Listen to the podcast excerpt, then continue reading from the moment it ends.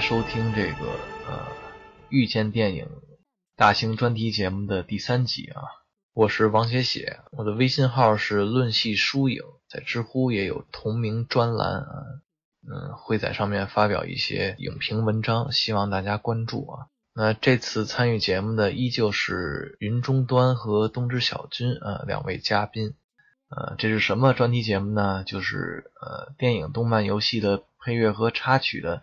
欣赏分析的节目哈，其实就是闲聊天儿然后顺便给大家推荐一些歌曲，分享一些歌曲什么的。嗯，那这个刚才大家听到的是游戏《三国志十一》里面啊，叫呃一个日本作曲家叫 Iki Yoshihiro 池濑广啊，给这个《三国志十一》写的其中。最经典的一首插曲叫《破竹》啊，这个日本作曲家可见对这个中国风的音乐，呃，了解的还是非常到位的啊，非常好听的一首，特别契合三国时代那种气质的配乐啊。那么这回的内容呢，也会涉及到呃大量的游戏游戏配乐啊，喜欢玩游戏的朋友们不应该错过。那上回这个小小跟咱们的一个一位叫 DDR 的听众啊，送去了自己发自肺腑的祝福哈。我其实想接着这话题再稍微聊两句。其实做这个节目哈，目的就是为了让这个平时因为地理距离的原因无缘见到的，但是又都特别喜爱电影的朋友哈，能通过网络对坐在一起。对，以电影互相的交流，对，以电影的名义，嗯，我感觉这是，嗯，怎么说呀？是，呃，丰富咱们人生的这个特别好的一个方式。对，嗯，可以互相交流一些电影啊，听的音乐啊。对对对，我写公号志同道合的朋友就是我写公众号也是这个，也是。一种讲述的目的吧，就是表达。因为我感觉我写这个东西，我不是为了什么，我也不是说我刻意我要去写东西，我就是对于我来说就是非写不可，就是非写不可。我觉得我我是内在的有一种必须要写的这种这种冲动吧。嗯嗯嗯，特别好，就是一种情怀。也不是，我觉得可能是这其实是一种表达欲的，因为有些东西不是你工作能够给你的，或者说现实生活中。嗯，我觉得有时候就是你看的电影，你看的书，我觉得有时候是是一种力量，帮你抵御你之后会遇到的一些生活中的困难或者是一些困惑。你有一个另外可以栖身的那种那种地方，比如说电影啊，然后书啊，音乐啊，我就是觉得都是一体的，就是嗯，能够很好的治愈自己，然后对对。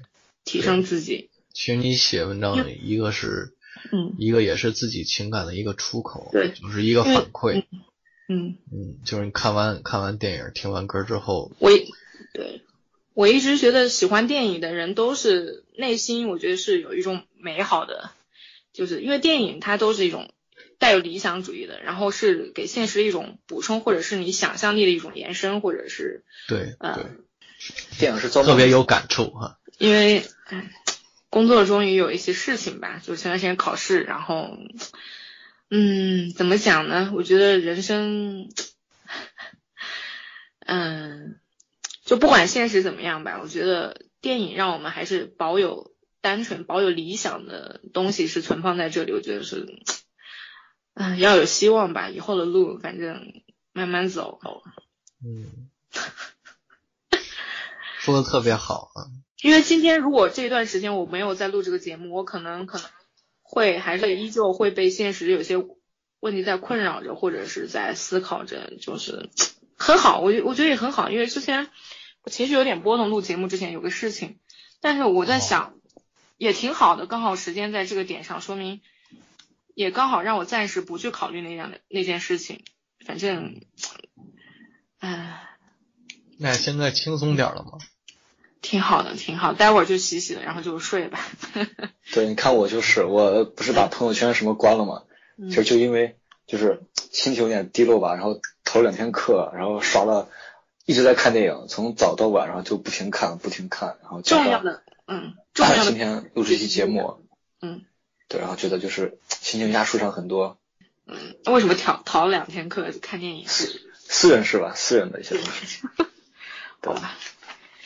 看来是 情场遇到挫折了。哎，是啊，差不多吧。你看看，哎，都是过来人。那那天看那个你眼中的世界，然后就看特别难受嘛。难受是吧？我我是看到最后就是内心真的很很热，就是有一股热流。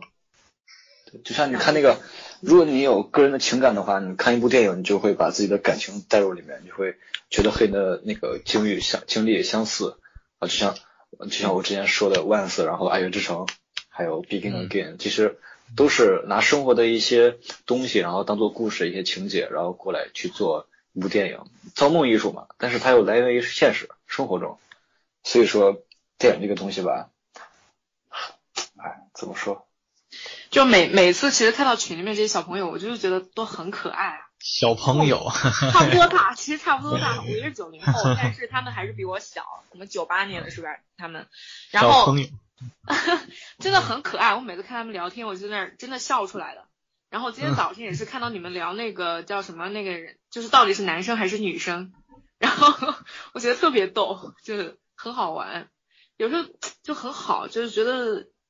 就很好玩，觉得大家都都很很幽默，很好玩，真好。我年轻的时候感觉也是那种思维，现在可能工作了以后，可能就是不太，其实不太爱在群里面说话或者怎么样。嗯，我也是，每天好多未读消息，点一下就，真是没时间看。但是也挺有乐趣的，看你们说话。对，毕竟还带孩子嘛，对吧？啊，上班。挺羡慕学姐，我其实跟你差不多大，你知道吗？我跟你差不多大，嗯。你怎么你你怎么知道我多大的？才你不是说过吗？哦，是不是？那你就比我小一年。对，然后很羡慕你啊，又是爸爸，然后 然后就是很很感觉还是还好多手办对吧？啊，好，别老提那个了。很幸福啊，就是嗯嗯，这反正有这精神食粮支撑着。啊！你推过你微信公号，然后我就无意中无意中点了一篇，点了一篇，然后刚好看到你写的你是你婚礼的那那一篇吧？嗯嗯很棒，很棒。嗯，找一个会会写的人，会总结的人，我感觉就是你的你你的那种记忆的那一部分不用太担心，就是有人帮你记着。然后你好像总结你婚礼上的插插曲是什么音乐是吧？对我我对当时结婚时候选了好几天的歌单，选了五十首，天哇！我觉得很很精心啊，为你的婚礼这样准备，我感觉很很幸福，对老婆很幸福。突然聊煽情了，对吧？不是，话匣子打开就是聊的话，不知道聊到哪儿去了。好，那下面这个那就讲几个游戏的配乐吧。就是啊，你们可能你们是不是平时玩游戏不多啊？我我我有一个印象特别深刻的游戏配乐是《幕府将军二：全面战争》，这是一个战略游戏，讲的是故事背景是日本的战国时代。然后他这个配乐师叫 Jeff Van Dyke，是一个加拿大人。哎呀，这个他给我印象深的一个是因为我没想到西方人做这个日本风的音乐能做的这么正宗。知道吧？第二个是确实配乐也特好听啊。当然，游戏配乐跟那个呃，游戏配乐跟电影配乐不一样。电影配乐它其实是基本上是几个乐章拼合在一起的，因为它得踩点。因为你要放到那个电影里，它当剧情转折的时候，它那配乐必须得跟着转换。但是游戏配乐不用考虑踩点的这个事儿，所以它可能它可能在结构上或者是。当你单独欣赏的时候，听起来会更流畅、更完整一点。当然也没说，也没说游戏配乐就比电影配乐好啊，就是说这不同的这个创作的风格。那么在这个《幕府将军二》里边，它是日本战国时代。你们你们俩对日本战国时代了解吗？或者看过相关电影、什么作品什么的？看过书是吧？嗯，叫什么？啊啊，就是那段历史吧，就是他们那个。政权所以这个对对对对对，他那会儿有什么幕府嘛，有什么大明嘛，这个那个的，嗯，然后什么什么什么德川家康、织田信长这这个加拿大人 Jeff 啊，他他就配这个《幕府将军二：全面战争》这款游戏的配乐，他用了很多的日本传统乐器，比如说太鼓，还有三味线，还有尺八，尺八是笛子的一种，哦，尺八，对对对，三味线、尺八这些，嗯，那个孔雀，那个那个那个那部那部电那部电影叫什么？李刘亦菲演的孔雀，叫孔雀孔雀吧，就叫。它里面那个那个乐器就叫尺八，它就寻找那个尺八的，是吧？啊，你刚刚说到尺八，我就想到那个电影，它里面有有那个乐器讲到过，就是黎明演的，黎明演的那个，他就演奏那个尺八的。哦哦，嗯，所以他这个，所以他这幕府将军这个配的就特好，你可以，我给你们放一首，嗯，先放一首这个，呃，这首曲子叫《优伊萨》啊，嗯，这首曲子主要就是，嗯，在这个游戏的这个应该是载入动画时候播放的啊，它主要是用这个太鼓跟人声来营造一种这个，呃。战争即将开始的那种氛围。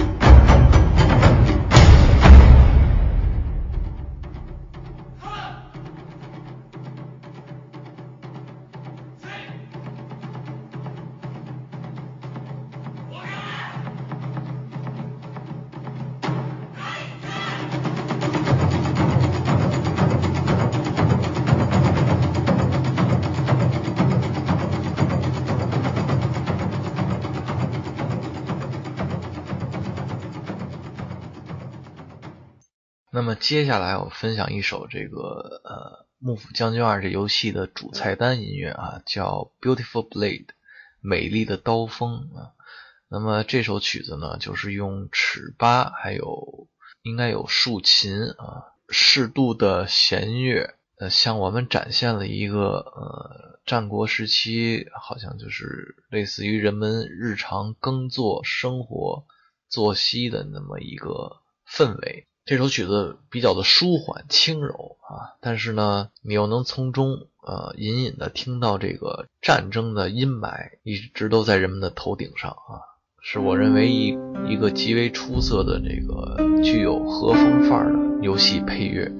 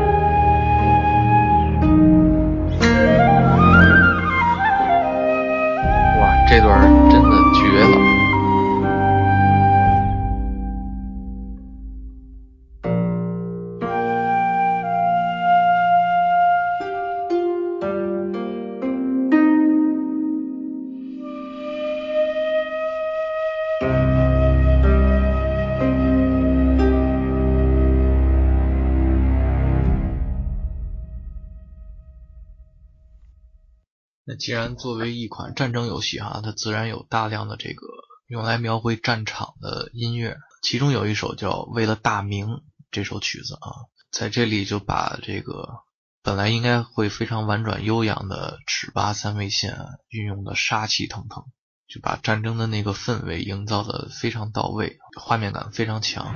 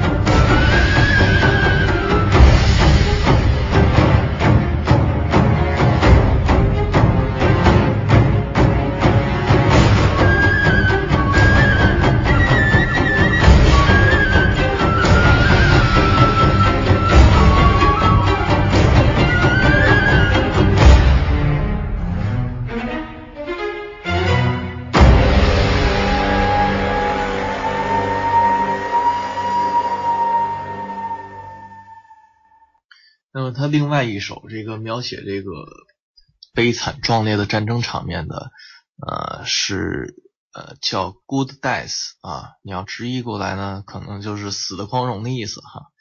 他在这一首里边依旧运用这个尺八，还有太鼓，还有弦乐啊，然后密集的鼓点来模拟这个战场上万马奔腾的那种。骑兵万岁冲锋的那种感觉，非常的壮观。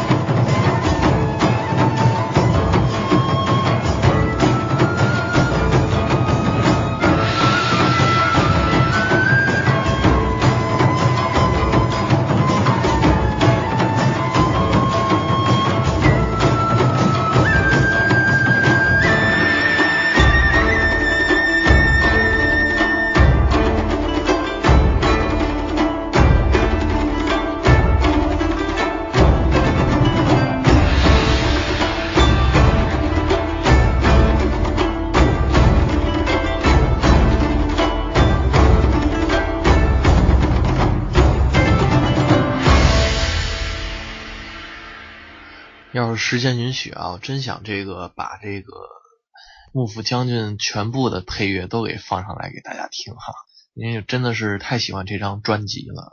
那么呃，最后再放一首吧，呃，这首《海啸》啊，呃，叫《Tsunami》啊，大概是就是更加完整的描绘了一下这个两军对垒，然后进而冲锋接近交战的那么一个过程啊。气势磅礴的那种氛围拿捏的非常到位。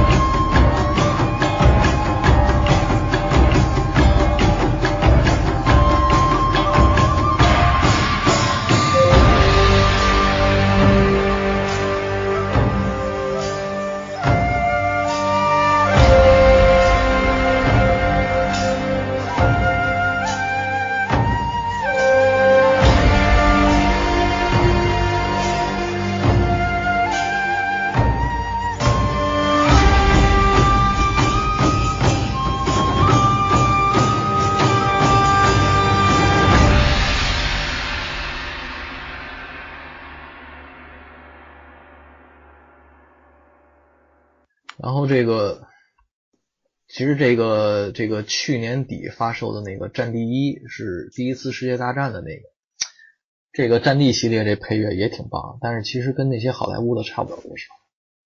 啊，我们可以听一下它这个呃《战地一》的这个主题曲的旋律哈，其实就是很标准的那种呃那种描绘战争史诗感还有悲壮感的那种交响乐的配乐风格。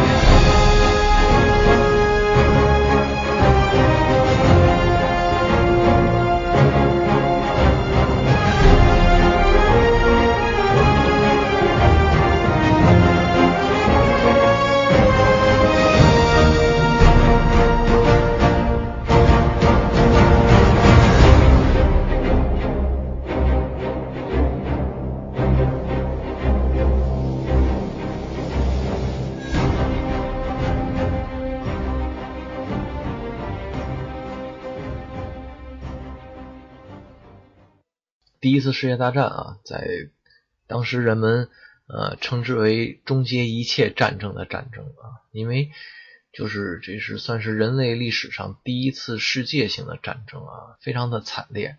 那么人们就就已经想象不出来还有还会有比这更惨烈的战争吗？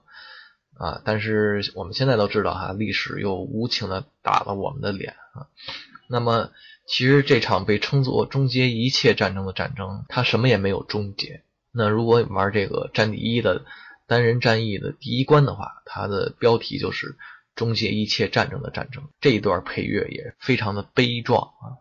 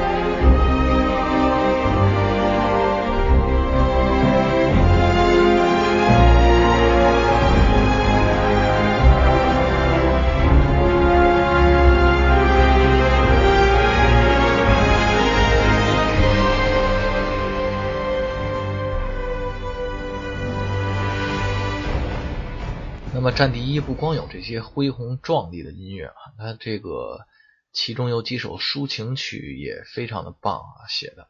那么呃，当时一战啊，因为这个无线电通信技术还不发达，所以这个呃战场的这个通信啊，好多还得靠飞鸽传书啊。单人战役中呢，有一关就是这个描绘几个坦克兵啊，他们的坦克呃。呃，现在的这个战场中啊，受伤不能走了，嗯，所以这个必须得放鸽子，告诉总部来来那个救援他们。当时你就得控制这只白鸽啊，从天空中穿过这个布满尸体和残骸的战场啊，硝烟弥漫的战场啊。那么这段剧情的配乐，呃，就是这个用钢琴塑造了一个婉转大气，听起来又非常的。呃，凄凉的那种感觉。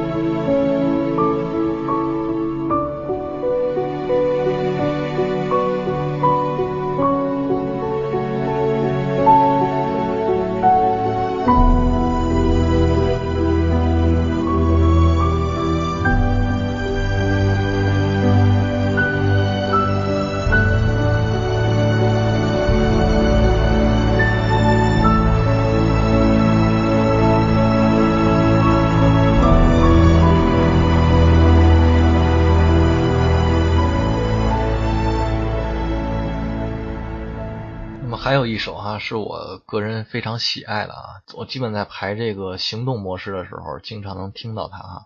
这首音乐是《战地一》其中一段致敬阿拉伯的劳伦斯的那段剧情关卡哈。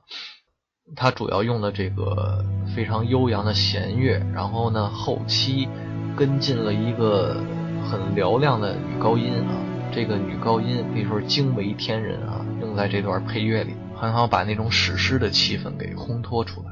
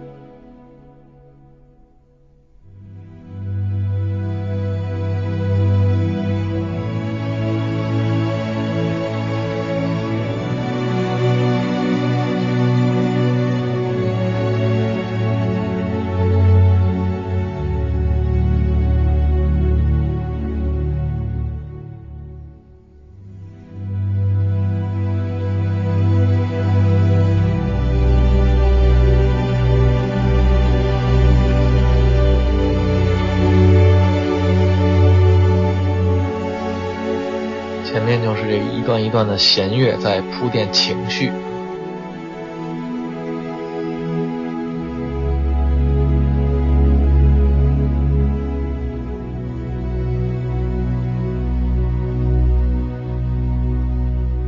然后。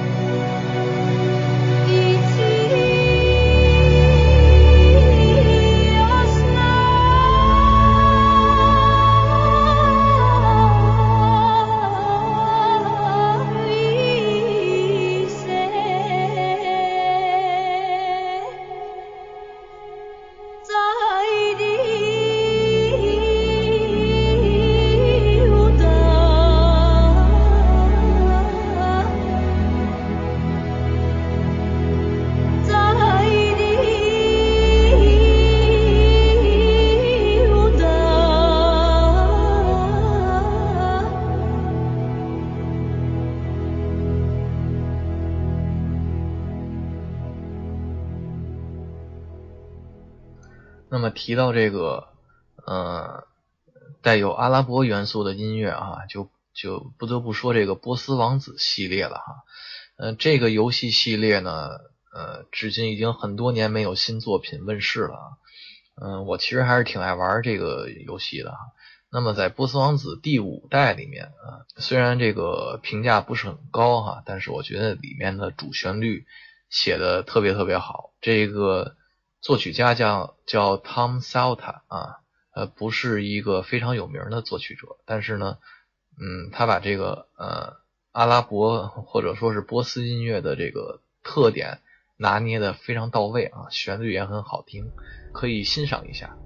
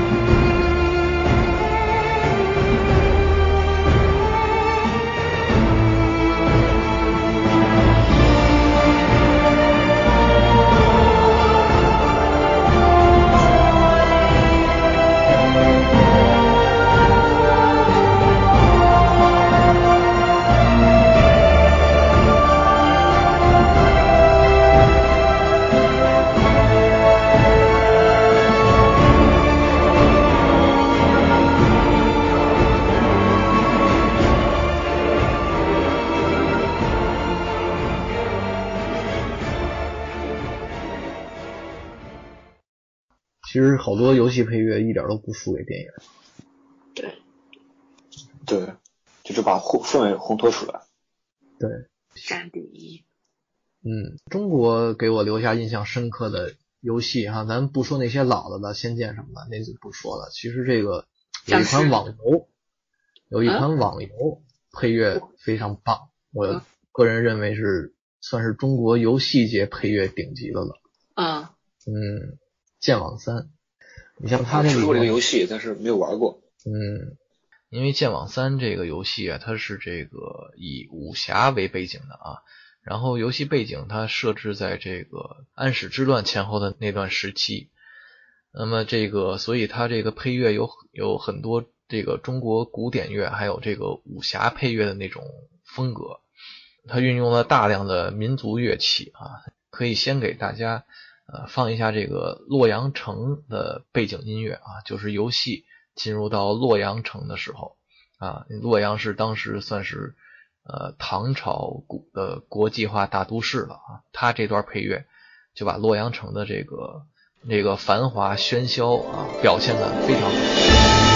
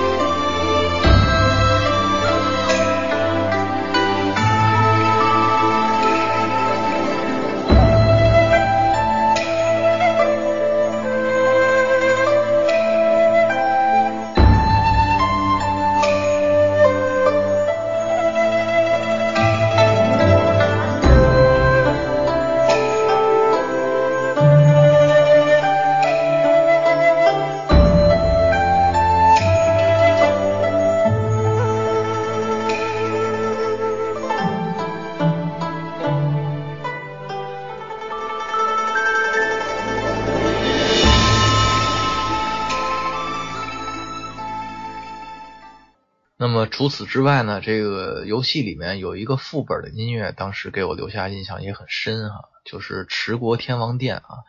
这个副本应该我记得是在少林寺附近啊，所以它这个配乐呢有一些这个少林寺的这个这个特点吧。呃，那么这首曲子，呃，乍一听哈，会显得比较欢快，节奏感比较强啊，非常具有代入感。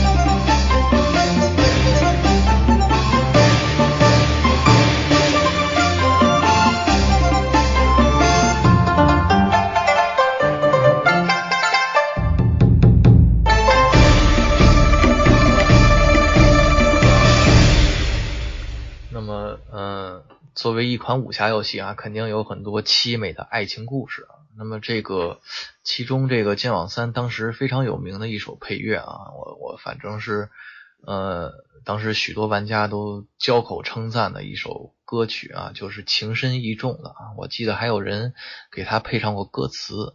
呃，这首曲子呢，就是那种典型的那种武侠片里哈，你有可能能听到的那种。比较煽情的那种风格，但是确实非常的好听。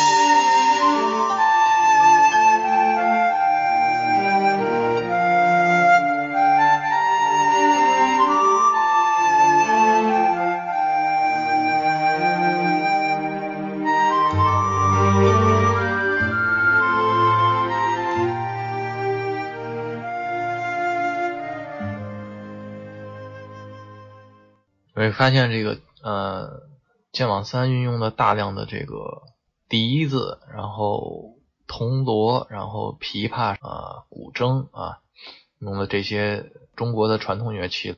呃，在游戏中呢，也涉及到这个南蛮地区的一些场景。嗯，其中这个荣天岭啊，应该就就相当于《天龙八部》里边这个大理那个方位哈，它呃。这张地图的背景音乐也非常的带感，我们可以欣赏一下。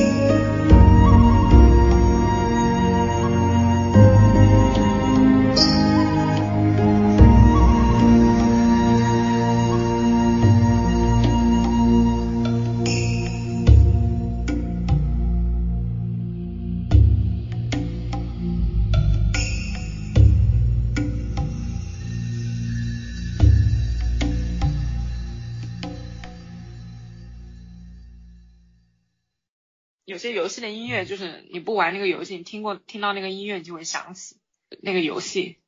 就你听音乐你就知道啊，为什么超级玛丽。啊，那个那些都对，那又是另外一种风格了。那个像超级玛丽这样的啊，等哪回咱做一期这个回忆童年的节目，然后再说哈。我其实接下来想分享的啊，是一个这个欧美的一些角色扮演游戏啊。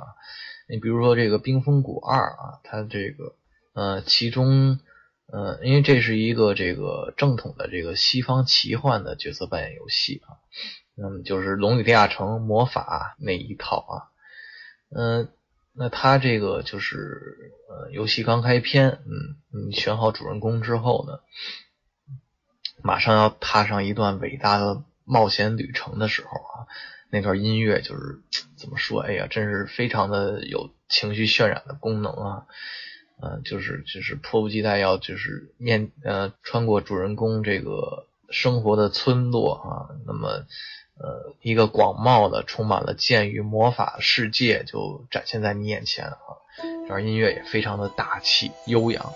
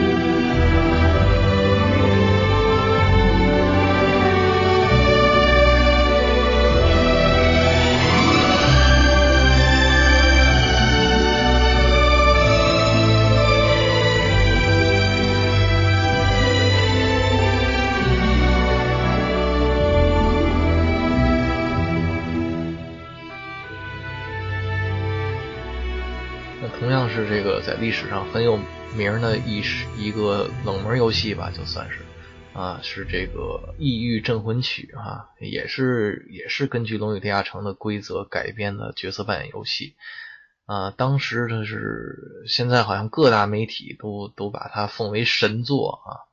嗯，很早了，嗯，九四年还是九五年问世的。这个游戏它主要的特点是这个怪异的画风啊，然后还。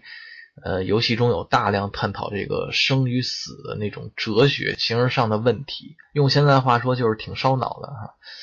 那么它的，所以它的这个配乐呀也比较的诡异啊，区别于那些其他的这个奇幻角色扮演游戏，它用了一些合成器的效果，然后呢，呃，还运用了人声来表现一种神秘主义的氛围，也是非常棒的面。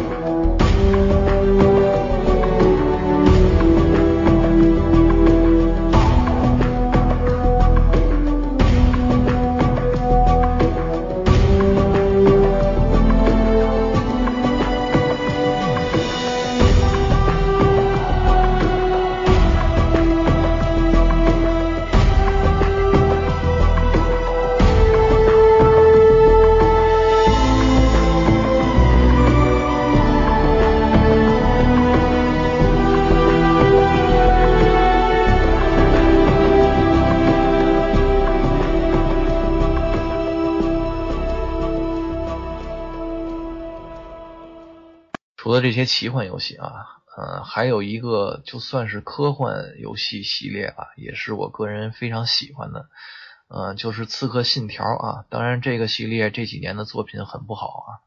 那么它的巅峰是在二代，然后以及二代之后的那三部资料片啊。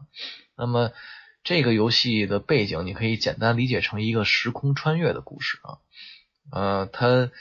他用许多架空的设想啊，填补了那个人类文明史上许多空白的地方啊，可以说是大开脑洞的一个游戏系列啊。那么它就是有有现代情节，也有这个文艺复兴时期的意大利的情节啊。它是把这两个时代给关联在一起了。那么呃，表现这个文艺复兴时期意大利的这个这个住在佛罗伦萨的这个主人公的生活啊，包括这个游戏整体的基调。那么这个《刺客信条二》里边的那个主旋律啊，可以说是呃非常经典的，算是业界名曲吧。他用的一些吉他还有人声的音效来那个烘托一种悠扬，然后是文艺复兴时期的那种时代的特点。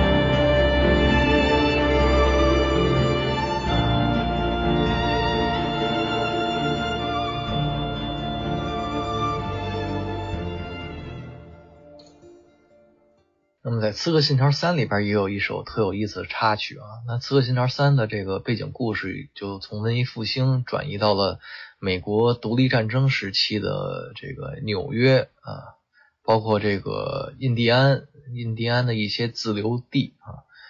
男主人公呢是一个印第安人啊，经过一番波折啊，就被卷入了这个。刺客组织和圣殿骑士的战争之中啊，呃，其中有一些场景啊，需要你在酒馆跟人斗殴啊。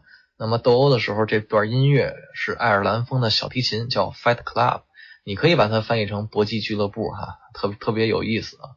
那么这段音乐提琴拉的非常具有感染力哈，呃，是一个呃非常有意思的小插曲。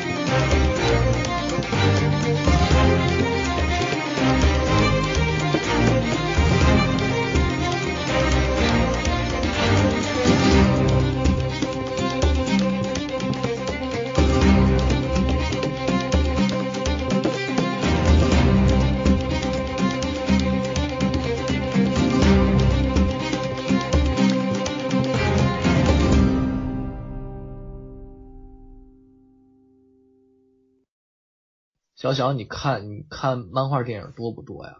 比如呢？漫威，比如什么美国队长、钢铁侠什么的。就这些我看。你看哈，那 DC 那边的什么超人啊、黑暗骑士啊，对，这些也看。DC 他们漫威，呃，就是我对漫他们里面的配乐，呃，不是很能记，就是觉得突然震撼了一下，然后就不会特意去搜他们。对。其实那什么哈，其实这个，呃，其实漫威漫呃，要说从电影质量来讲，就是说从漫画电影这个维度来讲，漫威的片子肯定比 DC 拍的好。就是整体上来说，包括复仇者联盟是吧？包括什么钢铁侠一、美国队长二三什么的。但是这个撑起来的也就守望者还有蝙蝠侠、黑暗骑士那一部。对，但是守望者跟黑暗骑士都不是他现在这版图里的片子。就是你拍的再好，你现在用不上，是吧？因为他们现在不都拼那种宇宙嘛。对。嗯，用不上。但是就是说这个，但是漫威的配乐要比。华纳那边 DC 差了好远好远，就一直都特别不满意漫威这些电影的配乐，毫无主题。你就说钢铁侠从第一部到第三部，但是 DC 那边不一样。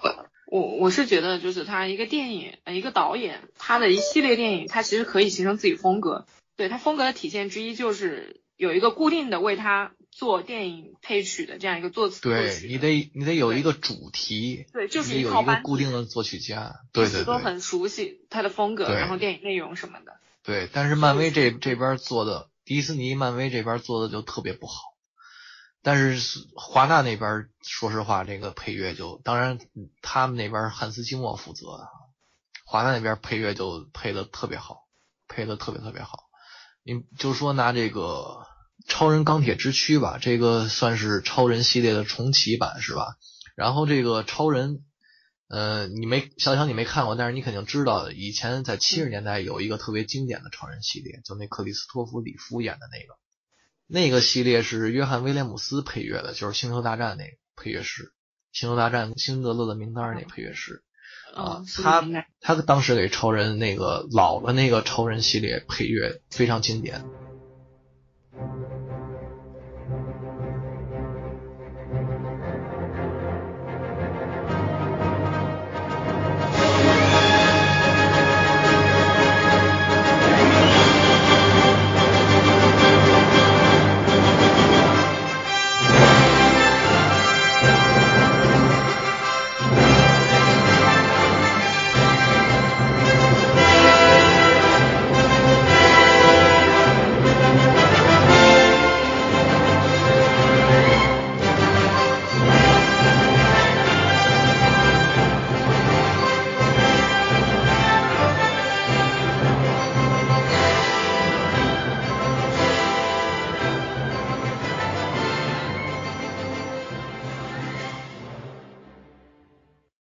但是这个，就像我像前面说的似的，《星际迷航》这个新主题我就特喜欢，我觉得是一次那个成功的这个这个另辟蹊径吧，算是。但是汉斯季默配的这个新超人，呃，你可以听听他的主题，他的主题，说实话，我个人认为没有达到威廉姆斯那个那么高的水平，但是但是也还可以。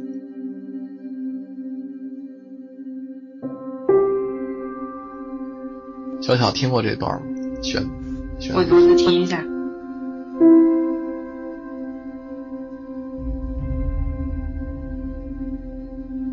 很缓慢。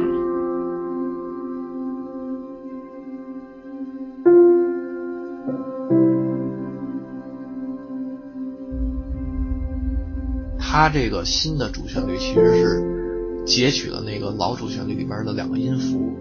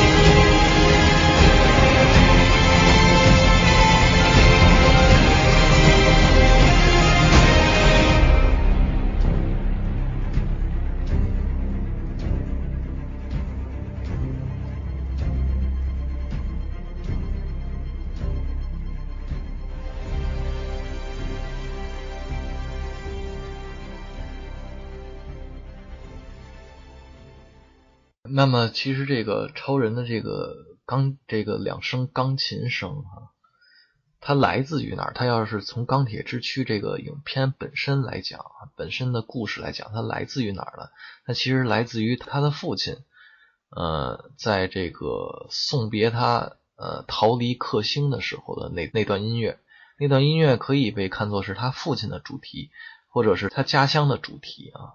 那段音乐在里面，呃，对应超人自己主题的那个钢琴声，它有完整的旋律，所以这个汉斯季默啊，其实在这个在给超人写主题的时候是。从影片本身来说，是截取了这个克星主题其中的两个最重要的音符，组成超人主题。这一个是暗示这个超人他的家乡已经不复存在了，就是说，那么其实他就是家乡已经没有了，呃，一个流浪的生命了哈。再一个就是他内心的这个，呃，可能是一个是对他身世的那种疑惑，然后还有就是。他即使找到了答案，他也无法回到自己的家乡，对那种残缺的身世的感觉。这首曲子，呃，名字叫《Goodbye My Son》啊，就是再见了我的儿啊，嗯，我们可以欣赏一下。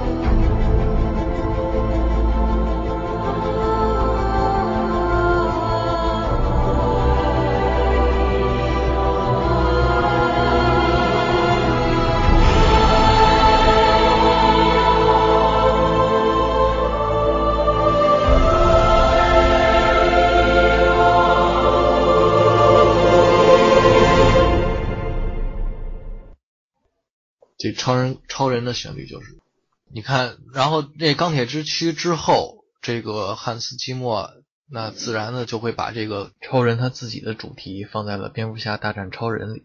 对。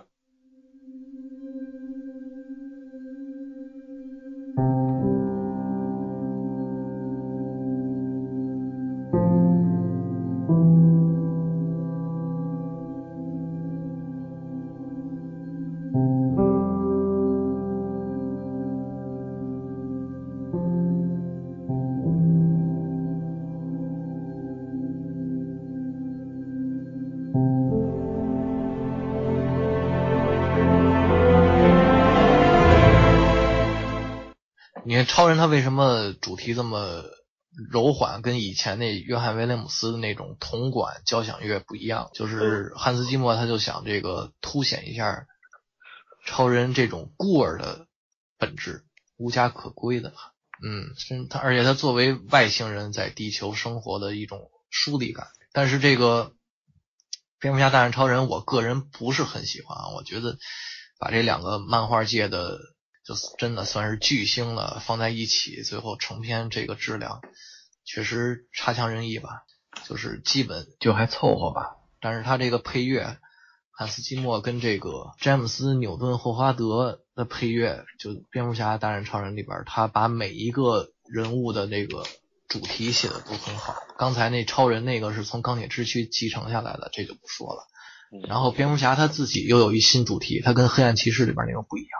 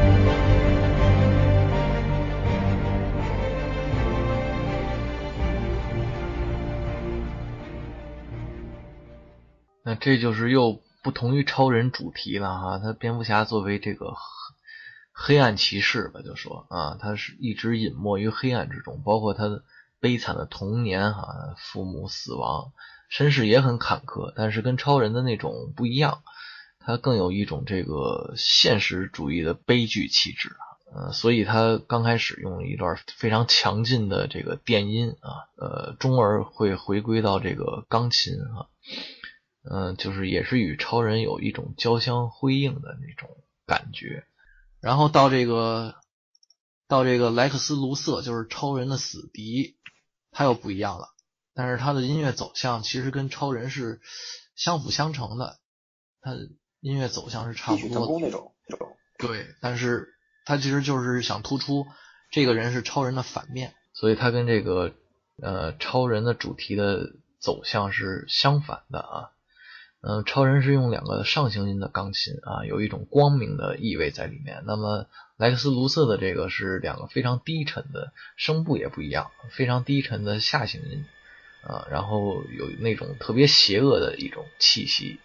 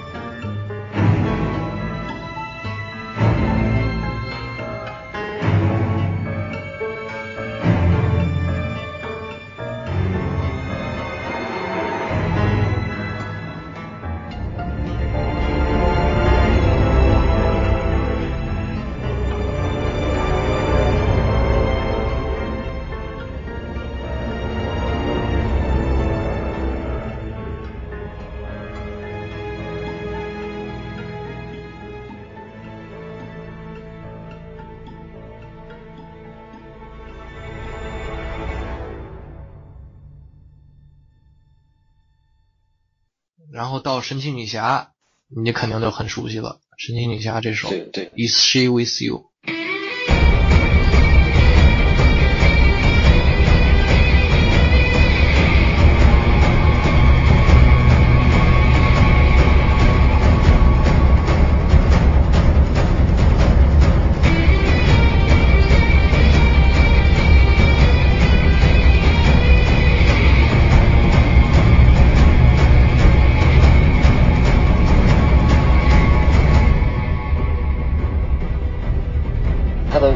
较是那种高昂，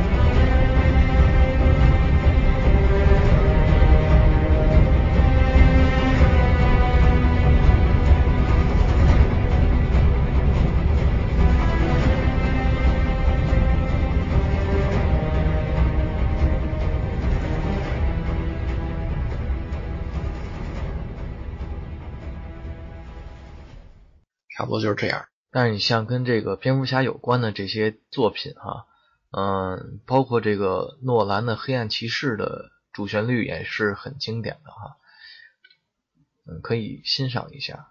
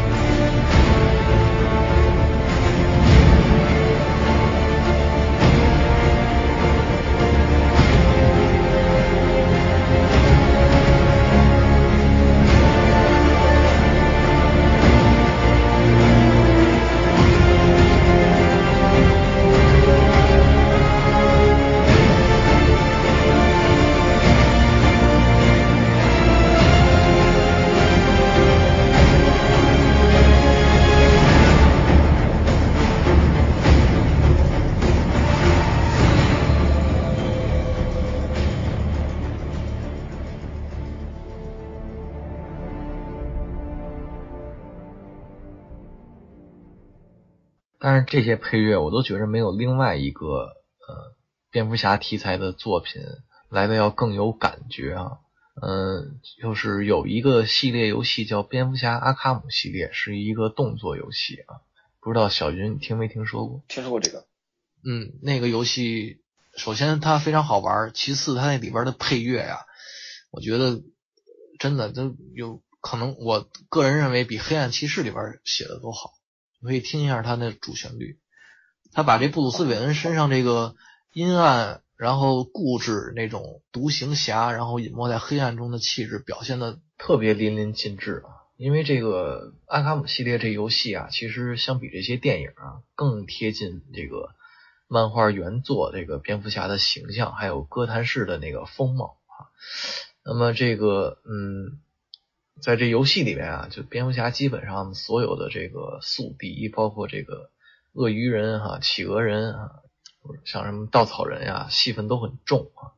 然后这个哥谭市呢，在这个超高的这个游戏画面的这个渲染下，非常的阴暗，哥特风很浓。那么它这个主旋律啊，配乐的主旋律啊，就是就是也是走的这路子，然后非常的怎么说呢？呃，我感觉是比这些电影配乐更贴近布鲁斯韦恩那种身上的气质，还有哥谭市的那个氛围。